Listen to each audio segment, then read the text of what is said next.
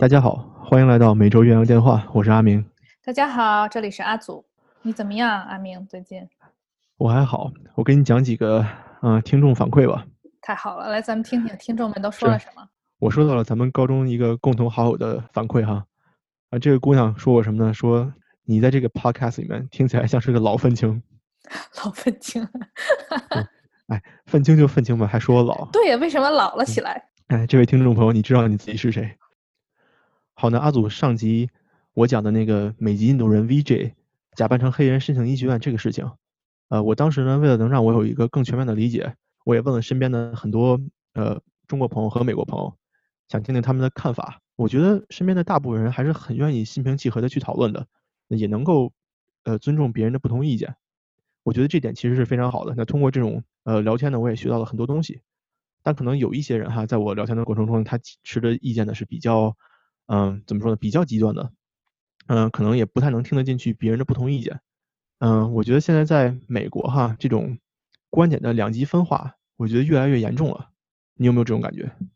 我同意你的想法，而且尤其是人们都喜欢听到自己认同的看法。我有一个住在加拿大的朋友，他跟我说过一个呃一个现象，我觉得挺有意思的。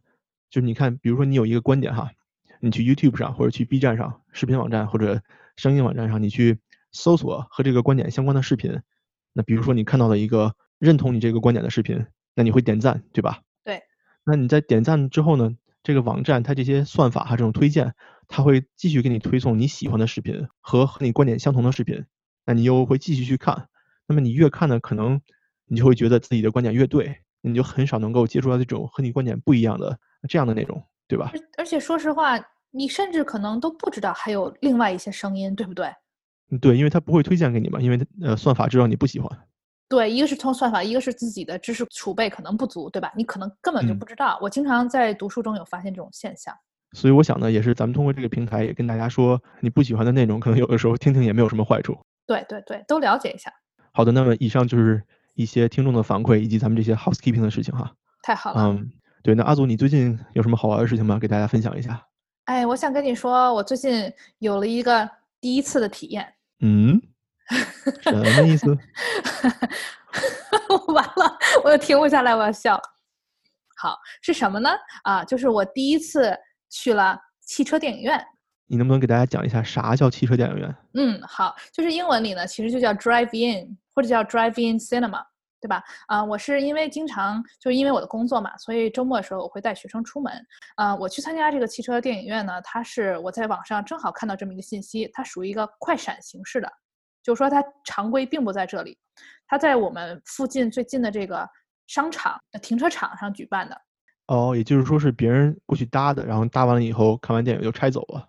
对，就相当于一个比较临时的，就不是说以前，因为以前这个商场的停车场这里都停满了车嘛，也没有这个汽车电影院。呃，当天去是这样的，就是之前啊，在网上先订好票，算好时间啊，知道什么时候可以进场。到达以后呢，就是先找到地点。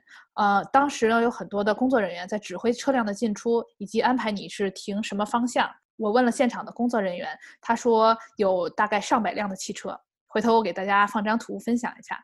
接下来呢，人们需要做的就是坐在车里就可以了啊。同时还有一些人，我观察到哈，就比如说我们开的是一个七座的 SUV 这种比较大的车，三排座的车。对啊，我当时呢就把这个车相当于倒着冲着屏幕停，这样呢我们就把后备箱的盖儿掀开，这样我的学生们就可以坐在这个车里面了。我注意到还有一些人呢，他们是一家一家来的嘛，他们坐在皮卡车的这个车斗里，你知道吧？就后面。嗯，对。对，还有一些人呢，他们自带了家里那种野餐椅。所以就坐在自己车子外面，怎么听这个音响呢？有两种方式。第一个就是说，如果比如说你在汽车外面的话，它在这个停车场内的灯柱上其实是有音响的，也就是说，整个在这个停车场范围内你都可以听到。另外呢，那你说坐在车里的人是怎么听到音响的呢？哎，这个其实我知道，我能不能显摆一下？当然了，你秀一秀。他们这个音响播放是有电台的，所以你把你车里的收音机调到那个那个频率就可以听到了。对对对，你就调到他给你的波段，就可以听到了。那你觉得整个这个汽车影院你的观看体验是怎么样的？嗯，就是我当时因为我带的孩子们都坐在车里嘛，所以我自己坐在车车外面，我觉得音效上稍微有一点点差，有有一些时候，嗯，就可能听的不是很清楚。但是大体上还知道在发生什么。另外呢，就是屏幕其实还可以，但不是最佳的体验吧？啊，明白了。但是我觉得在这种疫情的环境下，是不是这应该是一个比较好的选择？虽然就是跟旁边的车也不是很远吧，但我觉得至少是在一个露天的环境里面，也是晚上有风。那你既然能开车开进去，你是不是还可以在车里面，呃，带点什么吃的喝的这样？对的，当时我们嗯带了吃吃喝喝的，所以一边吃一边喝。对，好像就有一种野餐的感觉嘛。还有个对对对，然后他们小姑娘就说：“哎呀，早知道是这样，我们应该带一些三明治了。”旁边肯定有人吃，一闻就饿了。对，大家大家都在吃，其实甚至我觉得有些家庭可能是把晚饭也带过来吃了，因为当时我记得是七八点吧。阿祖，那我再问你一下，你当时买的这个票是多少钱呢？是怎么算的呢？是你要比如说带七个孩子去，你就要买七张票吗？还是说一个车位一张票？嗯，当时我这个价钱是三十刀一辆车，我记得三四十刀一辆车，很便宜的。所以就是说，如果是这个汽车电影院是我自己一个人去，那就不划算了。但是我当时带了六个小孩，我们七个人一辆车，那就爽了，对不对？对，因为一般的电影票在这边也是大概十几块钱到三十块钱不等，十几十几到一个人呢。对，所以我觉得还可以吧。当时我们还想说，要不要开那个学校的校巴，你知道吧？就美国那个黄色校巴去。那赚了就。但是当时就想，它其实是有规定的，就是说你不能开太大型的车去。你看吧，就封堵你们这种。对对对，而你想，如果我开一个校巴去，整个那校巴就把后面的所有人都挡住了。对啊，也是挺逗。好了，所以今天说起这个事情，我就正好想分享一下整个这个汽车电影院的由来和发展情况。哦，这个才是你主要的故事啊！啊，可不嘛。请讲，请讲。好好好，开始了，那就我们直入主题，就说其实在美国，关于坐在汽车上可以完成的事情特别多，你有没有发现？我知道还有去，比如说国家森林公园，你可以坐在汽车上看老虎。对对对，包括那比如说日常的呢，比如说咱们有这种英文叫 drive through，就汽车穿梭这种餐厅啊。对啊，星巴克、麦当劳、肯德基，我 都 drive through 过。你都 drive？through？对，你说的这个银行也是，我还 drive through 取过钱呢。对吧？还有什么药店，对不对？我最近看，就是因为疫情的关系，甚至比如说教堂的礼拜活动啊，美国这个国籍的入籍仪式。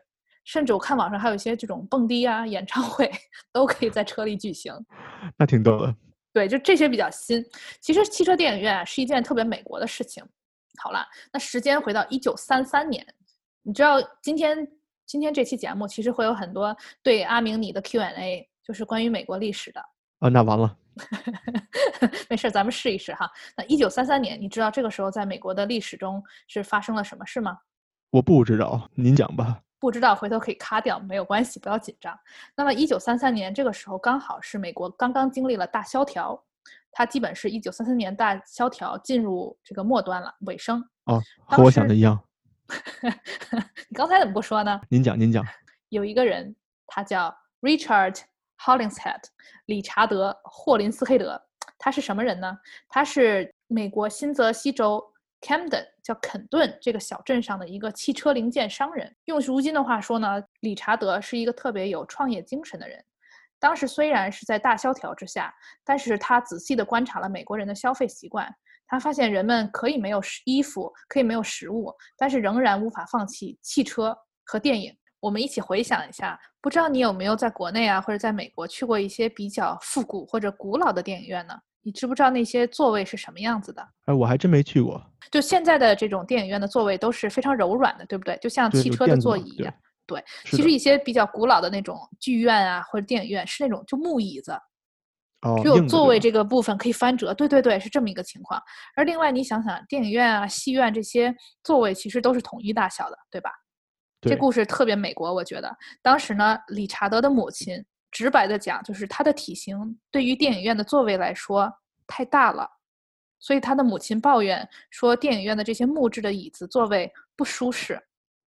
这个呢，就让理查德灵机一动，他想，那我怎么样可以让我的母亲更舒适的看电影呢？最终呢，啊，这一天他在他的后院，在树上，自家后院的树上挂上了单子，请他的母亲坐进了车里面，把车的机器前盖子里面放了一个投影机。把音响呢放在这个单子的附近，当时他还邀请了周围的邻居也来到他的后院，他们一起看电影。所以这个其实就是一个最初版本的 汽车电影院。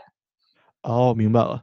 你也可以试试，是一个对，是一个挺好的发明。对啊，对对对，你也可以试试，其实都有，对吧？这种东西都不是什么不常见的东西。嗯，他呢，理查德经过了几年的尝试，最终他设置了一个坡道系统。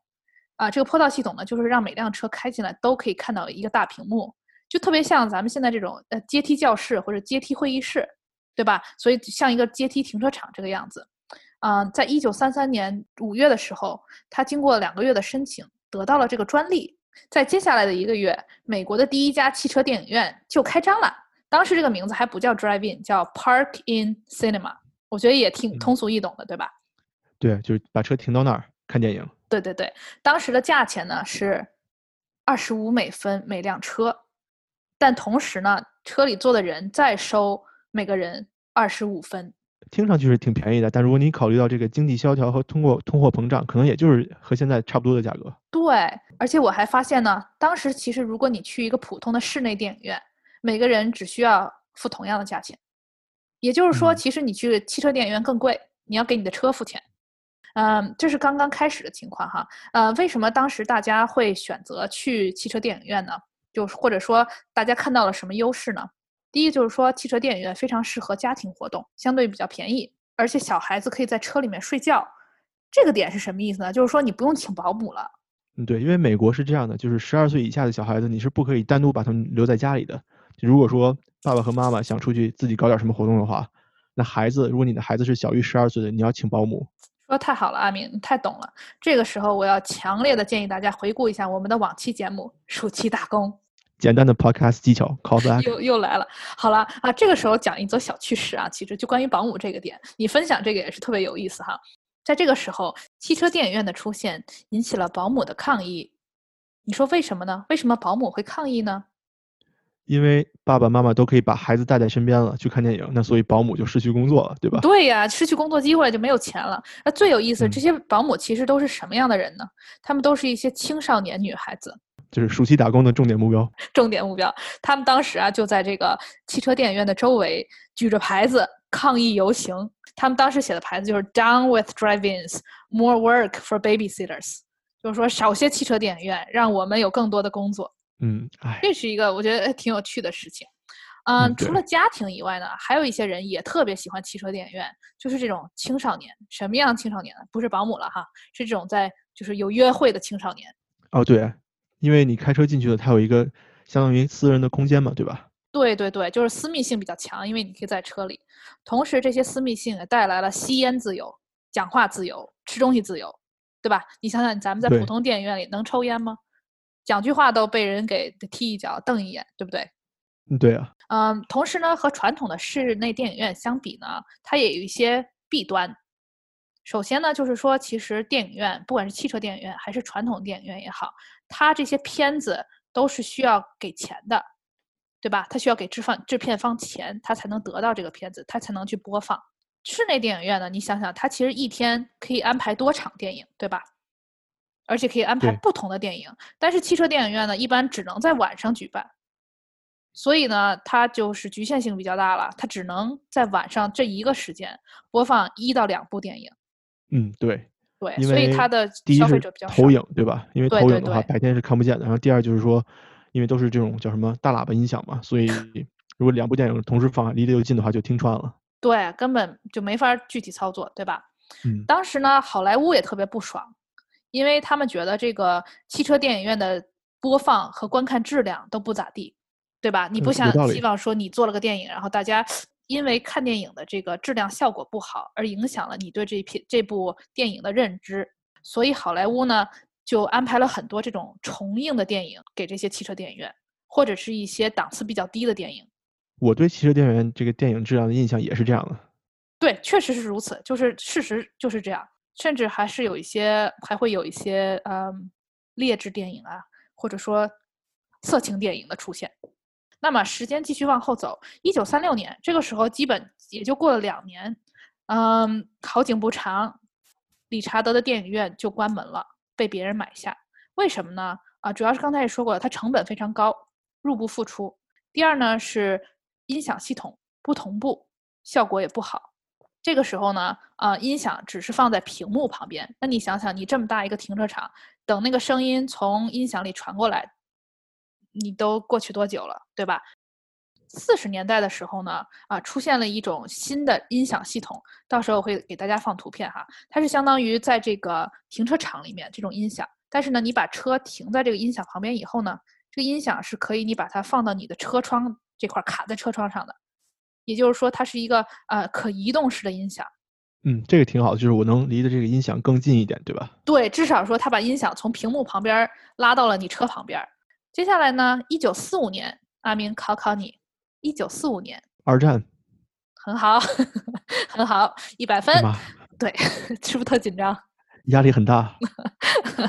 这个时候，在美国已经有二十七个州开设了汽车电影院，总体呢，相当于大概有九十六家，也就是小一百家汽车电影院了，是一个小小的增长吧。但与此同时呢，二战也带来了一定的配给短缺。就比如说汽车轮胎要用的橡胶啊，呃，汽车的汽油啊，这些都不是非常充足的供应，对吧？因为要先满足战时需求，所以就是说汽车这个行业有些东西可能啊，并不是那么的景气。嗯，对。接下来二战结束以后，特别有意思的是，汽车电影院对很多人来说依然是一个十分 陌生的概念。什么意思呢？就是说这些汽车电影院啊，他们甚至在白天安排了开放日活动。他要给这些人展示啊，你到了这里是如何停车，你的我们的音响系统是如何运作的啊？到时候你来看电影呢啊，我们的零食是如何供应的？接下来呢，甚至啊，我看到说在新泽西也是在新泽西，还出现了第一家飞机电影院，可以容纳二十五架飞机和五百辆汽车，你可以想象吗？啥意思？就是我可以开飞机，然后呢停到那个跑道上去看电影是吗？对对对，但我也没有看到说是这飞机是私人飞机还是说谁的谁的飞机，而有多少人能坐在飞机里？哇，这哪个天才的点子，真搞笑！是，而你想想，为什么说这都在新泽西呢？就是这第一家也在新泽西，这飞机电影院也在新泽西。为啥呀？我也不知道。我也不知道，其实我猜测哈，我猜测一个是新泽西这边是一个呃，我觉得是居民区。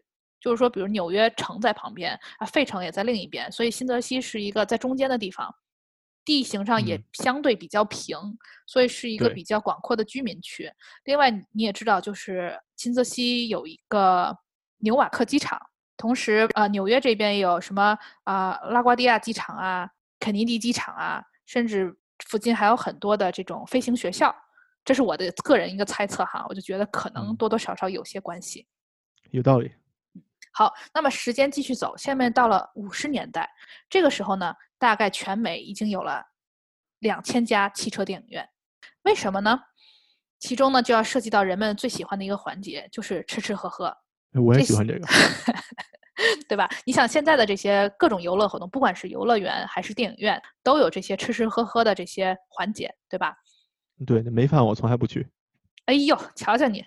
这个时候呢，这些汽车电影院的商家也是准确的抓住了像阿明你这样的人们的心理。他们发现，不管它这个价格卖多高，人们总是要买这些吃吃喝喝的。所以呢，他们就抬高了这些产品的价格，这样也相当于增加了他们的利润。而且这些利润呢，和这个影片的供应方一点关系都没有，他这是完全是到自己兜里的钱。这是一点。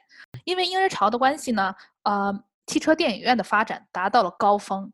在一九五八年，这个数据显示，大概有近五千家汽车电影院在全美，甚至呢，到达一种什么程度哈？我看到就是你知道底特律这个城市吧，汽车城吗？对，汽车城嘛，特别有名。底特律这个玩的是最疯狂的，我觉得。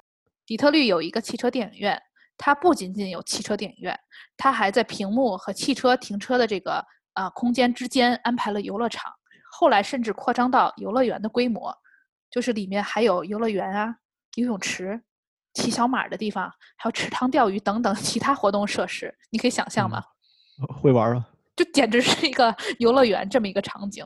这也是汽车电影院发现，因为婴儿潮嘛，所以这些家庭会有很多小孩儿。如果你这个地方营业的时候，可以更多的照顾到家里的小朋友，对吧？有这些娱乐设施，那就是锦上添花。这个我说了，也就是五十年代达到了高峰。那么，当我们一件事达到了顶峰之后，就开始发生什么了呢？衰败，衰败了，走下坡路了。好了，那接下来讲讲为什么走下坡路哈。小知识一则，你知道夏令时吧？知道。对，其实，在二十世纪初，就是一九一几年的时候，美国已经有一些地方开始有夏令时，并且使用它了。但是呢，有一个法案叫《一九六六 Uniform Time Act》，就是中文我把它翻译成叫《统一时间法案》。从一九六六年开始，夏令时成为了一个全美通过法律推动的事情，也就是说，所有地方都要进行夏令时。咱们这个给大家讲一下吧，就是在美国这个地方呢，秋分的时候呢。是需要你把这个表往后调一小时的，也就是说，秋分的那天晚上你是可以多睡一小时的，春分的时候你会失去一小时。中国和美国的朋友们之间哈，咱们在这个夏天的时候呢，时差是十二个小时，那在冬天的时候呢，时差是十三个小时，就是因为美国这边它它多了一小时。对，说的太好了。所以对于我们每周岳阳电话来说，现在的时差是十二个小时。但是呢，等到冬天的时候呢，咱们的时差就是十三个小时了。对。但我们相信大家依然会准时收听我们的节目的。说的太好了，阿祖，继续支持我们。好啊，这一方面是夏令时，所以你想想，这个时间被推后了以后呢，啊，也就是说电影的开始时间变晚了，变成了晚上九点，也就是说对于这些家庭活动的吸引力变小了，对吧？因为你家里有小宝宝，你要早点睡觉嘛。前面没有提的一点就是汽车电影院，你想想需要很大的空间，对吧？所以不可能在城里面。大部分都是在美国这种 suburban，也就是市郊的地方。早期的娱乐活动呢，可能是一些汽车电影院，但是后面呢，呃，市郊的这种购物中心逐渐的崛起，也就是现在咱们说这种大型购物商场。所以呢，你想想，如果你是地产开发商来说，你愿意投资哪一个呢？是汽车电影院还是这种大型的购物中心呢？肯定是购物中心啊，因为来钱多嘛。还有是因为它的空间利用率很很高。对对，因为你可以从早上一直开门到晚上，但是电影院你只能在晚上开门。也就是说，嗯，对于他们来说，其实他们更愿意去投资这些购物中心。啊，另外一方面就是在这种六七十年代的时候，人们的家里开始慢慢有了电视。对，你想想，那我既然能看电视，我为啥还要去电影院呢？电视上有这么多节目，对吧？所以呢，这一切一切的一切就带来了接下来它继续的下坡路。在七十年代的时候，去汽车电影院的这种家庭就越来越少了。这也就是我们前面说的，汽车电影院就开始播放一些非正规电影，你懂的。所以呢，呃，这些汽车电影院的受众逐渐的从家庭转为青少年和这种就是成人群体。八十年代。当然还是继续走下坡路了。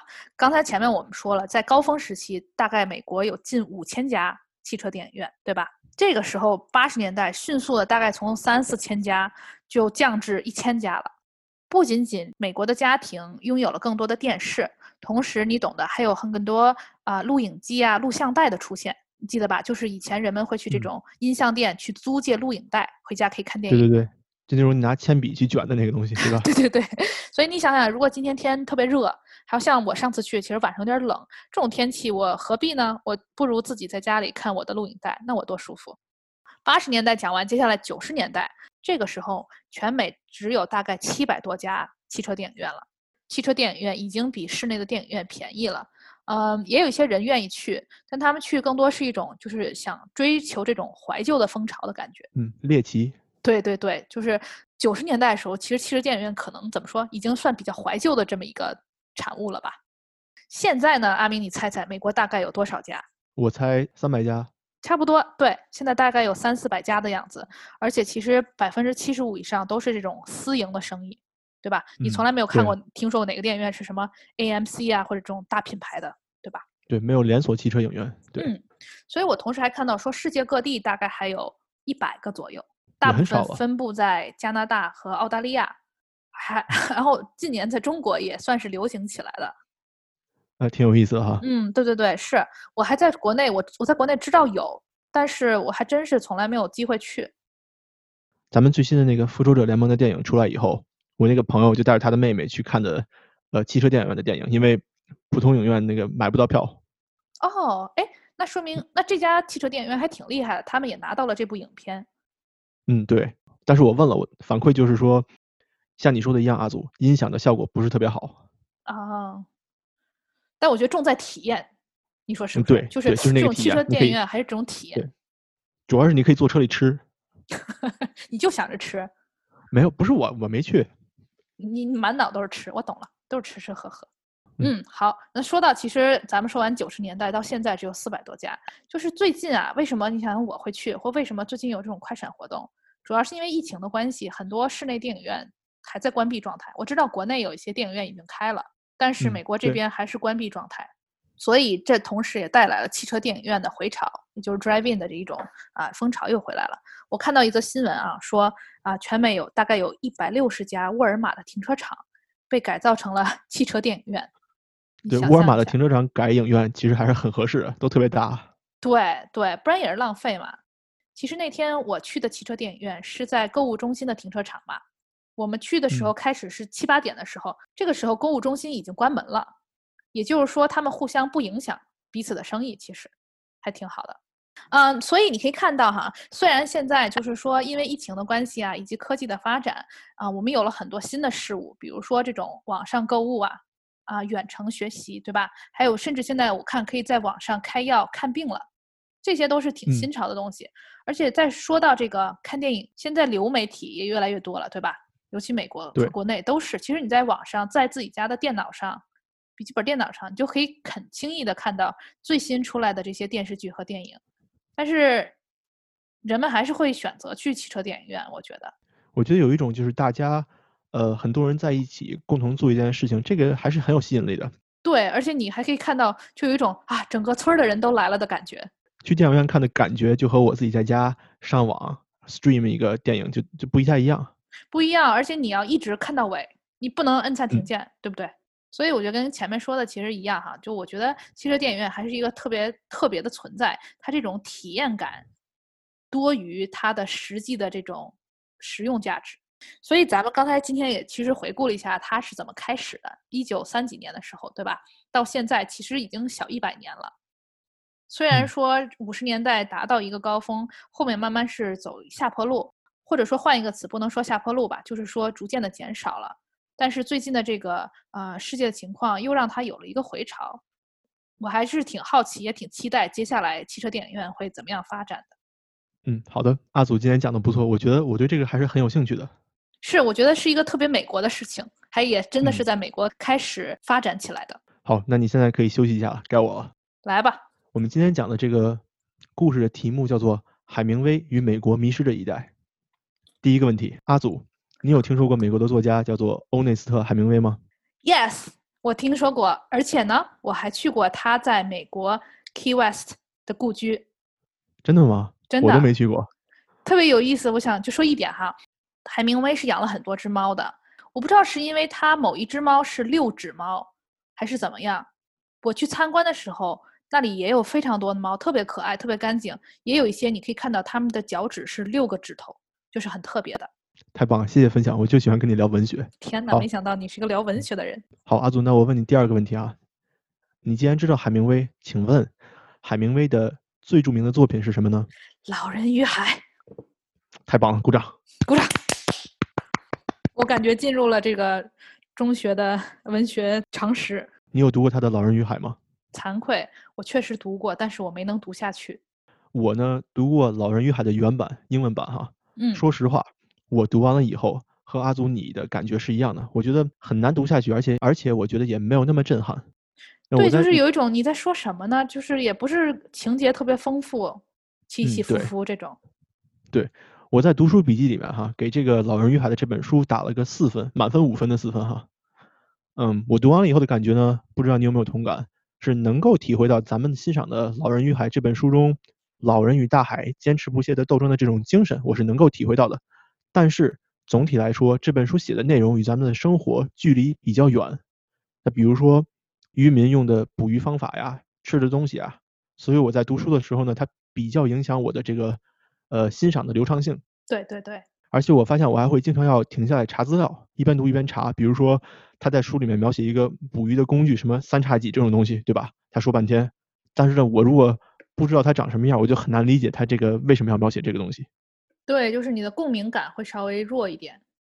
嗯，对，嗯，呃，所以我读完的，总体来说是没有那么震撼，但当然也可能是因为我的这个文学欣赏水平不高哈，很有可能。谦虚了，谦虚了，阿明。嗯，好。那么海明威呢，比较有名的四部小说作品是什么呢？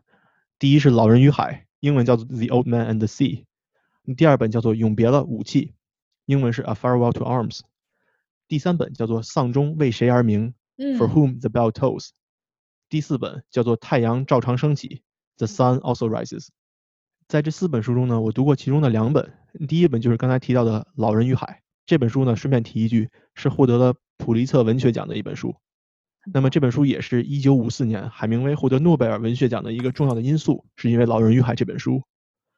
那第二本我读过的书呢，就是最后提到的《太阳照常升起》这本书里面的。你最近读了这本书，是吧？你看到了吧？我的读书笔记在网上都有。嗯，太好了。那么这本书呢，主要讲的其实是两个人，第一个人叫做 Jake Barnes，杰克巴恩斯是个男的；另外一个人叫做 Brett Ashley，布雷特·阿什利是一个女生。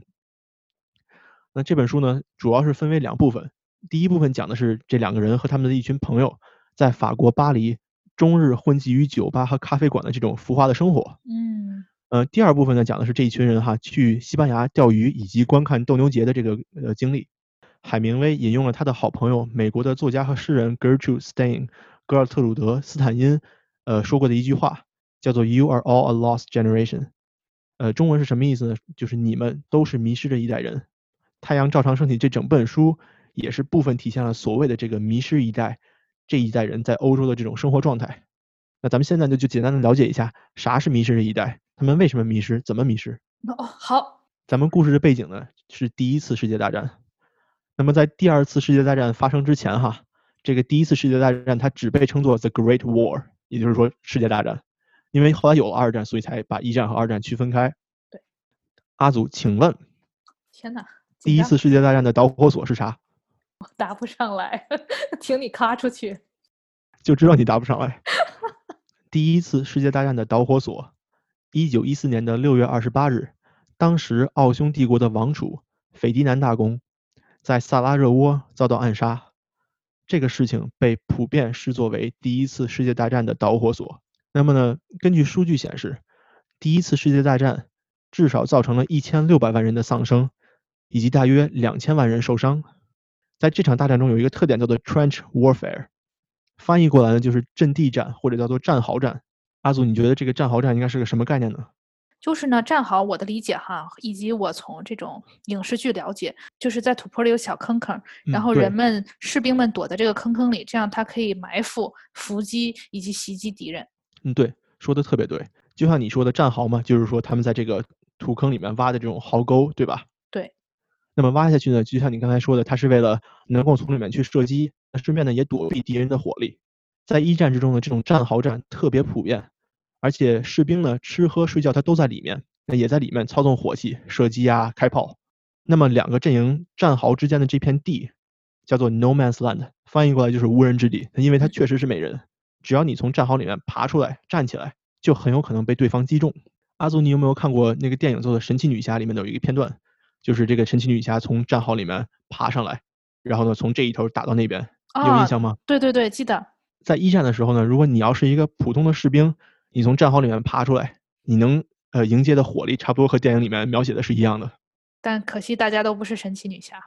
嗯，对啊，所以在那个时候吧，双方交战双方往往想要把这个自己的战线往前推一点点，都会需要付出很大的伤亡代价。而且在一战的时候呢，化学武器还没有被停止使用，所以在一战中有过这种呃化学武器伤人的事件，也很残酷。而且哈，当时在战壕战的过程中呢，士兵在战壕里面的生活也是非常艰苦的，因为你能想象得到，对吧？土坑嘛，潮湿，卫生条件差，很多士兵呢会得病，而且那个时候的后勤呃也是不是很足够的，所以有些士兵也会有营养不良，而且还会遭到各种细菌和真菌的感染。是好艰苦，所以为什么对吧？一战的时候才会死了这么多人。那么呢，第一次世界大战直到一九一九年的六月二十八号，凡尔赛条约才正式结束。那么战争结束之后又怎么样呢？在那个时代哈，十几岁、二十几岁甚至三十几岁的人们，他们都普遍的感受到了战争带来的后果。也就是说，在一个人应该享受人生最美好年华的时候，比如说呃毕业、家庭、婚姻。孩子、工作和前途，对吧？嗯。但是呢，这些人他们没有经历过这些，反而是看到了战争的冷酷和血腥，家庭的破裂，国家的动荡，以及这种人性的沦丧。所以他们中的很多人就失去了生活的目标，也不再相信咱们身边的美好事物，那么这些人长大了以后，在变老的过程中呢，就感受到了一种梦想的破灭以及对人性丧失信心的感觉，对吧？那你看到了这么多的杀戮，对一般来说我们很欣赏的人性优点以及传统美德也丧失了兴趣，比如说像这种勇气啊、友谊啊、忠诚和爱情，还有爱国主义，还有坚韧不拔的精神等等等等。那么这些东西呢，对这种目睹过战争的人来说毫无意义。所以结果是什么呢？就是这一代人变得没有人生目标了，没有更高的精神追求，只关注于物质的享受，以及在道德上慢慢的就丧失了对自己的约束。在当时拥有这种特质的这一代人就被称作迷失的一代 （The Lost Generation）。所以呢，在我我们刚才说的这个迷失的一代这个特点，在海明威的这本书《太阳照常升起》中呢，有着很清晰的体现。尤其是在第一部分，我刚才说的描写这一群人在法国巴黎的浮华生活，嗯，在这里面体现的很强烈。那么咱们开篇的标题是美国迷失的一代，那么这代人大约是在1883年至1900年之间出生的这个群体啊。那么我为什么要强调美国和美国人呢？是因为在迷失的一代之中，有一群美国人，他特别引人注目，他们也被后来认为是迷失一代的这种代表人物。这一群美国人在当时因为种种原因，自愿或者被迫留在了战后法国的巴黎。那么这一群人中呢，有几个非常杰出的作家和文学工作者，比较著名的就是刚才咱们提到的美国小说家、呃诗人格尔特鲁德·斯坦恩 （Gertrude Stein）。在《太阳照常升起》中呢，他海明威就引用了他的话，把这一代人称作“迷失这一代”。那这个词 “the lost generation” 是从哪儿来的呢？是格尔特鲁德有一次去修车的时候。这个修车店的店主骂自己的女儿不争气的时候用的这个词，就说你们是迷失一代。所以呢，格尔特鲁德觉得特有意思，他回来就把这个事儿跟海明威说了。那么海明威呢就在书中记录了下来。在这个美国迷失的一代之中呢，另外有几个比较有名的文学家，包括美国的诗人托马斯·艾略特，呃，还有艾兹拉·庞德。当然，这些人的作品我其实是没有读过的哈，所以也没法讲。嗯，但是在这一群人里面呢，最有名的两个人。第一个就是咱们刚才提到的欧内斯特·海明威。海明威呢，出生于1899年的美国伊利诺伊州。在一战的时候，他是怎么去的巴黎呢？是他在一战的时候，因为视力问题，他没有参加美军，但是呢，志愿去了意大利前线，成为了一名救护车的司机。那么海明威在随后呢，被炮弹炸伤，在当地的医院躺了六个月。在战后呢，他就在巴黎定居了一段时间，并且结识了咱们前面提到的这些其他的美国作家。那不幸的是，在一九六一年的七月二日，海明威已经回到了美国。他在自己爱德华的家中吞枪自杀，享年六十一岁。也就是说，他这个伟大的作家的结局还是比较悲惨的。那么，咱们刚才说了美国这些迷失的一代里面有两个比较熟悉的作家，第一个是海明威，那么另外一个叫做斯科特·费兹杰拉德。嗯，阿祖，你知道他的代表作品是什么吗？了不起的盖茨比。太棒了，太棒了，鼓掌。再次鼓掌。嗯，阿祖的文学造诣还是很好的。这个确实是一个特别特别重要的人。嗯，对的。那么费兹杰拉德当时也住在法国的巴黎，而且他和海明威是非常要好的朋友。呃，但是呢，费兹杰拉德其实晚年也是穷困潦倒的。他曾经为了生计哈，不得不去到好莱坞给人家做编剧，就是为了挣钱。在一九四零年的十二月二十一日的时候呢，费兹杰拉德因为酗酒和心血管疾病发作去世，享年四十四岁。在去世的时候呢，他对啊，他他在去世的时候呢，自己其实在写最后一部作品，叫做《The Last Tycoon》，最后的大亨翻译成中文。但是这部作品就像咱们的《红楼梦》一样，就是没有结局的。说了这么多，咱们再回顾一下吧。迷失的一代指的是受到一战杀戮影响的这一代人，那么其中包括了一些很著名的美国作家和诗人。我们呢从这些人的生活中也能看出来战争对人心灵的影响。咱们上面说的海明威和菲兹杰拉德，生命都以这种比较悲剧的方式结束。但是我想说的是，咱们看看这个 “the lost generation” 这个 “lost” 这个词哈，嗯，这个词很有意思，它可以表示遗失和丢失，意思是因为战争，社会可能就抛弃了这一代的人，把他们遗失了，对吧？但同时呢，也可以指代这这一代人的自我迷失，就是我也迷路了。对，英文里 “lost” 这个词也指一个人他失去了方向这种感觉。嗯，对。但是呢。如果大家有机会去读一下海明威的《太阳照常升起》这本书，呃，当然这本书也有很多不同版本的解读哈，但我比较倾向于相信的一个版本呢，是说海明威最后还是想通过这部书给大家展示一种正面和积极的思考。刚才说的这本书里面的两个主人公杰克和布雷特，虽然在当时有这种浮华虚伪的世界里面，他在他们两个在这里面随波逐流，沉迷于物质和肉体的享受，但是最终呢，两个人还是在书的结尾表达了对单纯的、美好的生活和爱情的期望与向往。啊，这个是我个人的理解，也是我比较倾向于相信的一种解读。嗯，所以呢，也就是说，即便这个美国或者世界迷失的一代是被社会抛弃的一代，但是他们自己还是有这种很单纯善良的呃美好向往的。对，或者你想一想，了不起的盖茨比也有这种很浮华的场面，对吧？对，但是他最终表达的还是这种人心对爱情的真挚追求，对吧？有的，我没看过《太阳照常升起》哈，但比如说，就拿了不起的盖茨比来说，其中也有包含一些啊对于人性的这种揭露，就是说有一些浮华的东西在吧，有一些对美好的追求，但是同时也是隐隐的在影射这个社会的阴暗的地方。嗯，对。好了，那以上就是我对美国迷失一代一个简单的介绍，说完了。哇，这个分享很文学嘛，这次聊文学不会被骂嘛，对吧？我觉得你特别的，嗯，怎么说？你和我们的听众有非常好的沟通，因为之前我们也说了，包括我在内，大家都希望你讲一些，呃，希望你可以啊少讲一些，比如真实犯罪类的事件，多转为一些啊其他方面，对吧？行了，那你既然这么说，下次的稿又得重写。完了，怎么会这样呢？哎，行吧，血腥玛丽又不能讲了，再说吧。我们会讲的，但是你今天的分享让我特别想去读一读《太阳照常升起》这本书。咱们又要说回电影了。其实姜文有一部电影叫《太阳照常升起》，不知道你听说过没有？哎，我还真不知道哎。嗯嗯，这个故事我就先不再次跟大家重述了哈。但我就是觉得“太阳照常升起”这一句话，首先就特别引发人的思考，对不对？嗯，对。其实“太阳照常升起”这一句话，呃，来自于哪儿呢？来自于圣经。哦。他在这里面快快快，快给我们分享分享。其实他在里面简单的意思是什么呢？就是说。呃，一代人失去了，另一代人会顶上来。那么风往北吹，那也会再吹回来。